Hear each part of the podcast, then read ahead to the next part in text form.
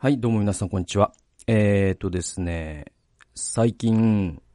あったことをちょっと考えてて、えーとね、これまあ全然オチのない話を今からしますけど、えーと、まああのね、なんだろうな、まあその、コロナでね、出かけることも少なくなりましたけど、まあ時々さ、その、教会にね、礼拝に行ったりとか、ミーティングあったりとか、で、えっ、ー、と、電車やバスで出かけることっていうのが えっと、週に何回かはありますよね。で、なんかまあ、その、まあ街に出ると、その、僕は割とその人間観察みたいなことは嫌いじゃないんだけど、結構ね、あのね、僕東京に住むようになってから、えっ、と、嫌いになったって言うとあれだけど、やらなくなったんですよね。多分もうね、あの、過剰だからなんですよね。もう、多すぎて、観察してたら脳の認知的負荷が持たないって感じなんですよ。そうそうそうそう。だからなんかこう、田舎に住んでると、なんていうかな、ベースに自然があって、人っていうのはむしろ希少なものなんだけど、えっと、そうそうそう。東京だとそれ逆転して、ベースに人間や人間の作ったものがあって、自然が希少なものになるじゃないですか。だから、その、田舎に住んでると、あの、結構こう、ね、その駅とかでもさ、例えばまあ前回その、蒲郡の話したけど、蒲郡駅でね、あのね、実はあの、空白っていうね、映画ね、あの、蒲郡に関して一つだけ大きな嘘があって で、で、それはもう、もう、まあ、監督も重々わかってると思うんだけど、あの、要はね、その、まあ、松坂通りさんがさ、その、まあ、え、冤罪というか、その、だから、えっと、万引きをした、その女子中学生を追いかけたら、その女子中学生が車にはねられたというところから世間が炎上していくんですね。で、それはその、なんていう店長なんだ、人殺しだっていう意見もあれば、逆にその万引きなんていうのはもう、ね、え、あ、うん、窃盗罪なんだから、もう、し、それはもう天罰だみたいな。そう、どんな親がそんな、こうね、女子高中学生を育てたんだ、みたいな。その親に悲しむか、資格はない、みたいな。で、まあ、どっちもバカな意見だとは思うんだけど、あのー、でもそれがね、そういうバカが増幅されるのがネットの世論だから、で、まあ、それに、こう、松坂通りさんも古田新さんも苦しんでいくっていう、まあ、筋書きなんですね。で、その中で、スーパーの、その、ベテランのバイパートのおばちゃんっていうかさ、が、えっ、ー、とね、寺島しのぶさんが演じてて、まあ、これがまあ非常に重要な役どころなんだけど、えっ、と、この寺島しのぶさんが、その、いわゆるその世論がもう加熱しすぎて、本当にこう、スーパーに放火をする輩とかも出てくるわけ。それらかはそのサンクションって言って、もう、悪い奴はもうどれだけ叩いてもいいみたいな考え方の、この、俺もまたバカ発生してんなと思うんだけど、でも、まあそういうやつっているじゃないですか。で、まあスーパー、スーパーに放火をする輩とかまだ出てきて、で、いつも脅迫電話ね。ね、あの、ちょっとニュース見たものですけど、店長と話せますか？みたいな。で、殺害予告とか届く。で、まあ、このパートのおばちゃんはなんとかで、そのお客様の足も遠のくわけですよ。そういうことが続くと。で、なんとかしたいとこのパートのおばちゃん、寺島しのぶさんは思って、で、まあちょっとね、その、寺島しのぶさんは、その年下のと店長である松坂通さんにちょっと恋心を抱いてるということもちょっと伏線としてあったりとかするんだけど、まあその、寺島忍さんは、その仲間の、そのパートのえー、若い子とかに声をかけて、ビラを配ってね、あの事故の目撃者いませんかみたいなことを、あの、やり始めるんです。で、それはその犯人が逃走、な、ななんだっけ、えっと、犯人が、えっと、ひき逃げをしたとかじゃないんですよ。じゃない。それはもう分かってるんだけど、そこじゃなくて、その追いかけたという経緯が結構、その、えっと、なんていうかな、こっえっ、ー、と、脚色されたりとか、事実と違う情報が出回ってたりするから、何が本当に起きたのかっていうのを目撃者を集めたいと思ってビラを配るんですね。で、よくあるシーンじゃないですか、ね、駅前で、誰かこの事故、ね、えっ、ー、と、見た人いませんかみたいなさ、ビラを配ってるっていうシーンってありますよね。で、それを蒲郡駅前でやるんですよ。寺島しのぶさんが。で、その明らかに映像では、すげえ、あの、人が結構通ってんだけど、ね？なんか東京の駅の、えっ、ー、と、通勤時ぐらいの人が通ってんだけど、そんなことありえないんですよ。で、で、蒲郡駅って、もうマジで、駅前に椅子ね、キャンプ用の椅子を持っていて、駅前にずっとじゃあ1時間座って、通りがかる人ね、下手したらね、10人いかないですよ。だから、だからそうすると、土台、あのー、人間が希少だから、その人間観察をし始めるんですね。僕結構それ好きだったんだけど、東京に行くとさ、もうさ、人間がうじゃうじゃいるから ちょっとほんとこれ言い方気をつけないとあれなんだけど、ちょっと僕気持ち悪いってなっちゃうんですよね。なんかその、わかるかな？なんかその、あ、アリの巣からさ、アリが100匹出てきたら気持ち悪くないですか？とか、あとその、ね、蜂の巣の内部を覗いたら蜂が5000匹いる映像とかちょっと若干気持ち悪いっていう、なんか同じものがいっぱいいることの気持ち悪さっていうのを僕は結構新宿駅とかで人間に対しても気持ち悪いと思っちゃって、俺もその一人なんだけどっていうのはもう重々分かってんだけど、なんか結構その人混み大丈夫っていうの人は多分それを何か同じものがいっぱいいる感として、認知してないんだよね。それがすごいな。やっぱ東京生まれの人とかはやっぱそれに慣れてるから、まあ、体制があるんだろうなとか思ったりとか、ちょっと話それたけど、まあ、とにかく僕はその、東京に来てね、その人間観察やめたんですよ。シャットアウトしたんですよ。もう、これ情報量多すぎて無理だと思って。んで、だからその東京でに住むようになってからは、やっぱ出かけるときは、もうなんかその全ての感覚を遮断するってことを結構やるようになったんだよね。で、それはやっぱ自分を守るためで、やっぱ情報量多すぎ問題。まあ僕が HSP だっていうのもすごく関係してるとは思うんだけど。で、でも時々なんか、これはちょっと面白いものに出会ったぞみたいなことはあってさ。それで、で、それが最近あったんで、その話をしようかなと。で、えっと、それが、あのね、僕、まあ、あの、よく使う駅で、宝屋駅っていうのがあるんですよ。で、その宝屋駅って、ちょっとその、デッキっていうのかな、その、駅がこうに、ね、高架式？だから、駅が2階建てになってて、その2階に、えっと、ちょっと待ち合わせができたりとか。でも、下手したらもうちょっと、パフォーマンスみたいなのをやろうと思えばできるぐらいの、そういうちょっと広いスペースがあるんです。で、そこにベンチがこうね、配置されててね。で、そのベンチで、なんかその今年のね、その1月、まあ今13日に撮ってるんだけど、今年めっちゃ寒いじゃないですか。で、結構東京でもマイナス4度みたいな日がね、最低気温続いたりとかして、あもうほんと珍しいんですよ。で、そんな中、そんな寒い日々のある日、宝屋駅を通りがかったら、その駅のベンチで一人でおじさんが座ってて、で、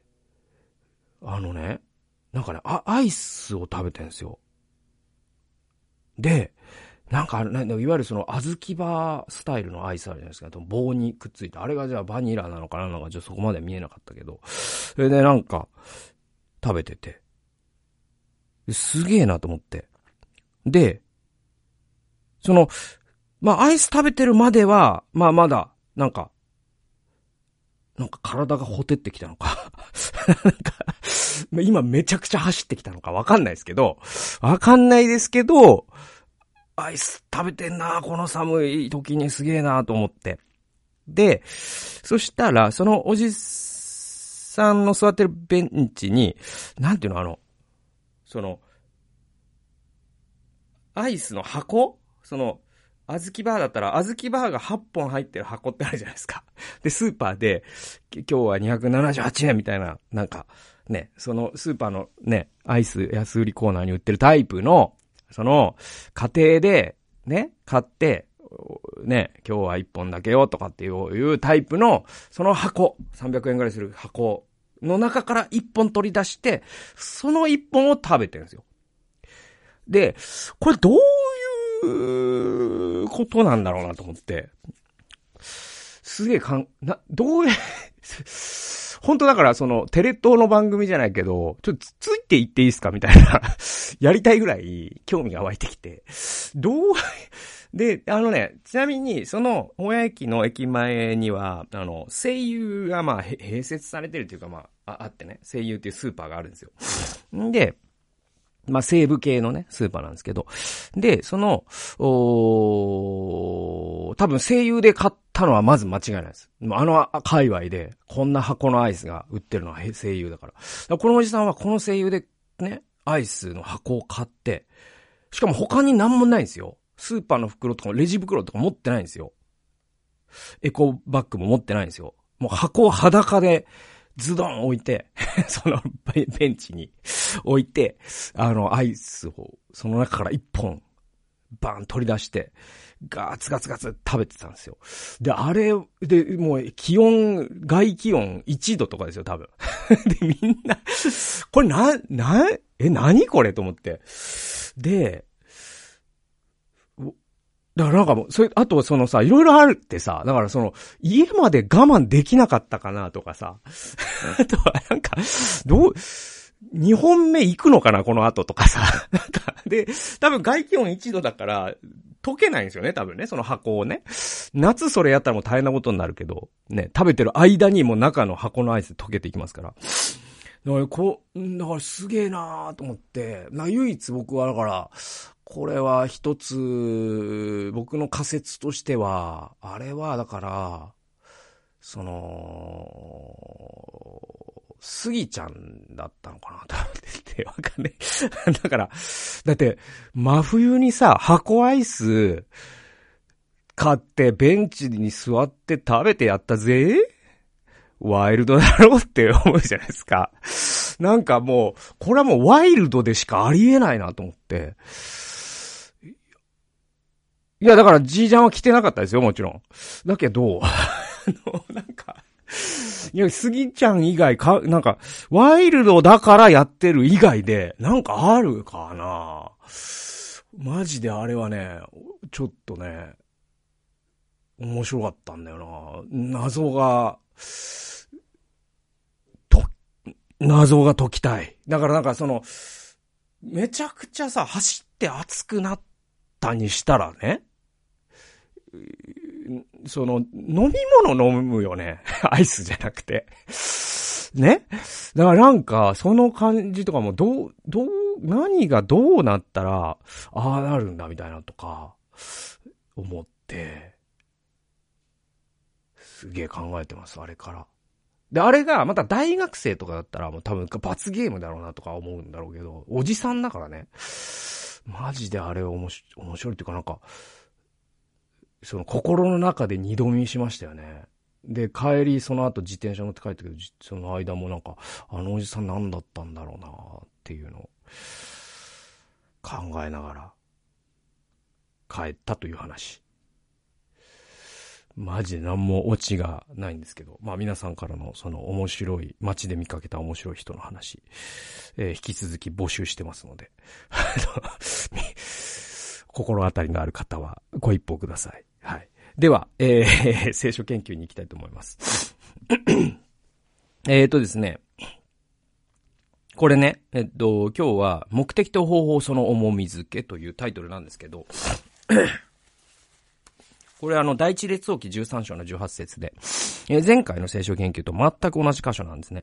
で、えっと、これが2017年の1月7日の僕のデボーションのね、メモを今日はお読みするんですけど、えー、そこからまあ聖書一周するから1年で、えー、だから前回のは2020年のやつなんですね。あ、えっと1年で3、3年で一周するんですよ、聖書って。大体。えー、だから、まあそういうことですよ。だから一周前のやつを今回はお読みします。で、まあ一周前は一周前でまた違った角度からちょっと学びがあったので、ちょっとあえて。同じ箇所なんだけど違うね、あの、日のデボーションをちょっと紹介したいと思います。えー、13章の18節ね。まあ、昨日も読んだけど、またお読みしますね。彼はその人に言った。私もあなたと同じく預言者です。見つかいが主の命令を受けて、私にその人をあなたの家に連れ帰り、パンを食べさせ、水を飲ませよと言って命じました。こうしてその人を騙したという。で、まあ、この章では、ある一人の神の人の物語が語られる。で、前回も言ったように、彼は偶像に生贄を捧げる北イスラエルの王ヤロブアムに公然と抗議しし、この祭壇はヨシアという人に壊され、偶像の祭壇、えー、偶像の祭司たちを滅ぼされるという神からの言葉を告げます。で、驚くべきことにこの予言は300年後に生まれた王、ヨシアによって本当に実現します。で、ヤロブアムはこの神の人を殺そうとしますが、殺せと命じたその手が苗えてしまって、それができなくなります。で、ヤロブアムが頼むと、神の人はその手を、えー、か、えー、っと、神の人はその手を癒したというか、神がその手を癒しました。神の人が祈ったからね。で、彼は、えー、南ユダの自分の家に着くまではパンと水を飲み食いしてはならないと主から言われていました。つまり、誰の世話にもなるな、っ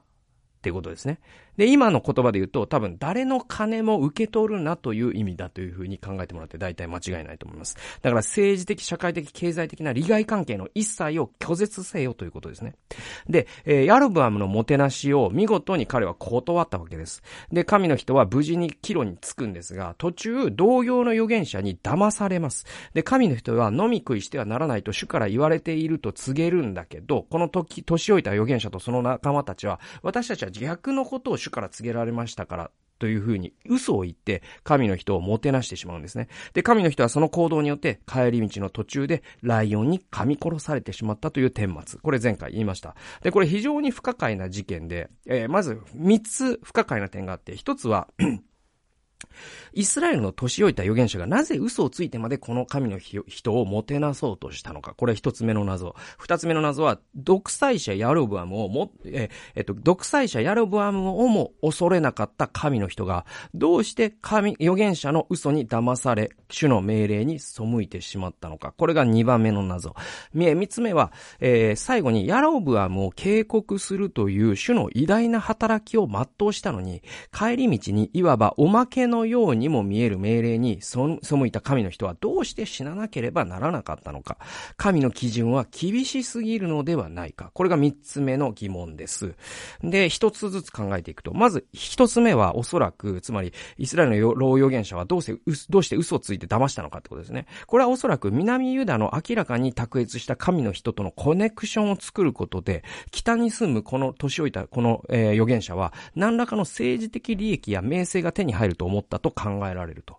で、有名人や政治家に群がる、うぞうむぞうのような感じですね。今で言うとね。えだからこそ、え主はユダに帰るまで飲み食いするな。つまり、利益供与するなってことですよ。ね。えー、っていうことです。で、えっ、ー、と、2番目の疑問っていうのは何かというと、これまあ、あの、なぜヤロブアムをも恐れなかった神の人がコロッと騙されちゃったかですね。これ一番の謎なんだけど、この神の人もまた人間なので、名声や自己実現に心が揺らいだのかもしれないなと僕は類推します。で、王には屈し、屈し、屈することをしなかったんですけど、同業者の私も神から聞いたという嘘に、まあ彼は揺らいでしまったんですね。で、三つ目の疑問。これは、だから、神の基準は厳しすぎやしないかという疑問なんだけども、この答えは、僕はこうだと思うんですよ。神は目的と同じくらいその方法も大切にされるという原則。これによって説明可能だと思うんですよね。で、これってすごい大事で、で、神の働きって地上における、いわゆるこうビジネスマインドとは一線を画するんですよ。ね。で、えっ、と、多分、こう、ハーバードビジネススクールのエリートだったら、ね、あるいは MBA を取得したビジネスパーソンだったら、目的達成こそが全てと言うでしょう。ね。だからこの神の人が帰りに何をしようが、目的達成したからいいじゃないかって言うでしょ。でも、神の働きってビジネスと違うから、目的と同じぐらい方法が大事なんですよ。でね、これね、もしビジネスマンだったらって話をもう一度すると、あの、モーセがさ、ね、メリバの岩を打ったって話があるじゃないですか。岩を2回打ってメリバの水を出したっていうくだりがあるんです。えー、出エジプト記に。で、その時にモーセは神から罰せられるんだけど、なぜなら一度撃てと言ったのにあなたは二度撃ったっていう風に罰せられるんです。でもこれビジネスマンだったら、ね、水が出たんだからいいじゃないかっていう風に多分言うんですよ。でも神は、ね、あ、神は一度撃てって言ったんじゃないか。神は命じろって言ったんですよ。だけど、モーセは、一度撃っただけじゃなくて二度も撃ったたんですよ。ね。だから、このモーセに、神様は約束の地を見せないという厳し厳しいペナルティを持って報いたんですね。だからこの神様にとっては目的と同じぐらい方法が大事なんですよ。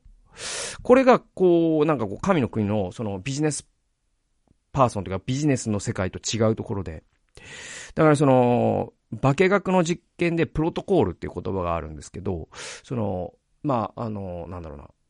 研究室とかで、その、あの、薬品を調合したりとか、ピペット操作している攪拌したりとか、で、そういうのを事細かに、えー、書いた指示書のことをプロトコルって言うんですね。で、それを正確に踏んでいくっていうのが、えー、僕は種の働きの一つの特徴だなと思ってて。で、時にそれは人間の目には迂回ルートに見えることすらあるわけですよ。むしろこの手順っていらなくね？みたいなことってあるんですよ。神様の働きの神のガイダンスっていうのが。でも、ショートカットは許されないんですよ。で、全くもって人間の目には不合理で、で、功利主義者から見たら愚かにすら見えるプロセスだったとしても、そういうものが入ってたとしても、その方法に主はこだわられるんですよ。で、えー、まあ私自身も何かをするときに、何をするかと同じぐらいの熱量で、どのようにするかを神様にいつも聞いていかなきゃいけないなっていうふうに、えー、まあ思わされました。えー、そして誰に何と言われようと、主に示された方法と手順を踏んで、その目的を達成せねばならないというふうに僕は思いました。で、ちょうど僕、この、えっ、ー、とね、なんだったかな？あ、そうそうそうそう。えっ、ー、と、きょん、えー、おととしか、おととし、あの、ウィリアム・ジェームズという人が書いたプラグ、プラグマティズムという本を読んでたんですね。で、えっと、これがね、すごく、その、ウィリアム・ジェームズのプラグマティズムって、ある種、そのアメリカの精神性の一つの礎石を作ってるって多くの人が言ってるんですね。で、プラグマティズムってね、その日本語に訳すと実益主義とか功利主義って訳されるんですね、確かね。えー、で、えっと、単純にプラグマティズムって何って言われると、あの、うまくいったものがいいものなんだっていう考え方なんですよ。ってわかります？これってすごいアメリカ人の、うんとね、なんていうのかな、アメリカ人の、おなんだろうな、アメリカ人とはどういうものであるっていうことの中に、僕はプラグマティストであるっていうことが入ってるぐらいアメリカ人を特徴づける一つの特徴でね、えー、ものがプラグマティズムだと思ってて、だから、その、プラグマティズムって突き詰めていくと、美学みたいなものを退けるんですよね。ってわかります？だから、うまくいったものがいいものなんだから、いいものがうまくいくんじゃないんだっていう。そういう順番なんだから、だから、えっと、そのエンジンがどんな方式で動いてるか、どんな設計思想で動いてるか知ったことかと。うまく走るのが一番いいエンジンなんだ。で、そのビジネスがどんな、えっと、ね、理念を持って、どんなストーリーで運営されてるか知ったことか、利益を上げるビジネスがいいビジネスなんだ。で、この究極が、その良いね、ビジネスマンであるトランプが良い大統領であるに違いないみたいなところまで行くのが、実はだからそのトランプ現象でプラグマティズムっていう伏線で、なんていうの、えっと、なんていうかな、あの、遠因その、プラグマティズムも、も実はトランプ現象にちょっとか、えっとね、関係があるんですよね。で、まあ現実を言うと、トランプは無能なビジネスマンだから前提が間違ってたんだけど、まあそれは置いといてもいいけ、置いといたとしてね。置いといたとして、あのー、アメリカ人って本当にそういう風に考えるんですね。で、それは僕の、その知り合いのアメリカ人と話しててもめちゃくちゃ感じることなんですよね。で、えっと、そうそうそう。で、僕、知り合いのアメリカ人と話してて、すごい、あ、すごいな、なんか、あ、そういうことだよなって思ったのが、あのー、まあ、トヨタのね、車に乗ってたんです。そのアメリカ人の僕の知り合いが。で、しかもすごい中古車でね。で、安く買ったんだ、つって。で、トヨタの車、えっと、すごい気に入ってんだよね、つって。で、周りのやつはすごい、フォードのね、あの、ピックアップトラップすごく好きだし、で、それがアメリカの精神を表すとか、よくわかるんだけど、でも俺はプラグマティズムなんだよねって言うんですよね。で、プラグ、あ、プラグマティストなんだよねって言ったんですよね。えー、だからト、トヨタなんだって言うんですよ。だから、その、走る車がいい車。で、トヨタっていうのは安くて走、走って、そして壊れない。それでいいじゃん。これ、プラグマティズムなんですよね。で、で、アメリカ人って本当にプラグマティストで、で、それを、まあ、それ、だから、えっと、それを言語化したのがウィリアム・ジェームズであり、またウィリアム・ジェームズのプラグマティズムが、また文化にさらに影響を与えて、プラグマティズムが強化されたっていう。だからプラグマティズムの教科書というふうに言われてるんですよ。ウィリアム・ジェームズのね、プラグマティズム。だから、えー、古典なんですね。で、で、このプラグマティズムが実はアメリカ人のキリスト教にも及んでるっていうのが確か後書きかなんかに出てくるんですよ。このプラグマティズムの岩波新書の。で、これすごく僕わかるのね。で、アメリカの信仰って結構その繁栄の神学とか極端までいかなくても、あの、なんか現実の生活が良くなるかどうかで結構その信仰のあり方を測ったりする。嫌いがあるなと僕は思うんですね。だからその呼ぶ気みたいな話ってあんま好きじゃなかったりするわけ。だからその現実何もうまくいってないよ。でも信じてるよ。以上。